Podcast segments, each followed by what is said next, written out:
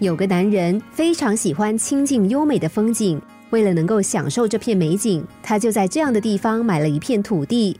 不过，自从买了地之后，他每次到这个地方的心情都跟以前大不相同。在还没有买地之前，他的心跟整片大地合为一体；买了地之后，他发现自己的视野反而被一小块土地限制住了。他原本希望买了这片土地之后，能更接近这片美景。没想到拥有之后，自己所看所想的都只是这片土地，反而跟美景越离越远。于是他决定把土地卖掉。他领悟到了，精神上的拥有比实质上的拥有重要。一块土地需要整地、除虫、除草，要防土石流，还要规划怎么利用。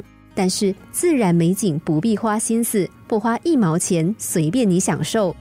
公园附近的土地你买不起没有关系，你可以直接到公园享受，有专人会帮你整理打扫，帮你整修花木，又不用付费，那不是很好吗？何必非要拥有不可呢？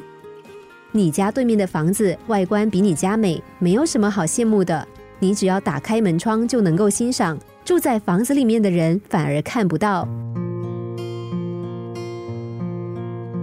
没有，其实拥有更多。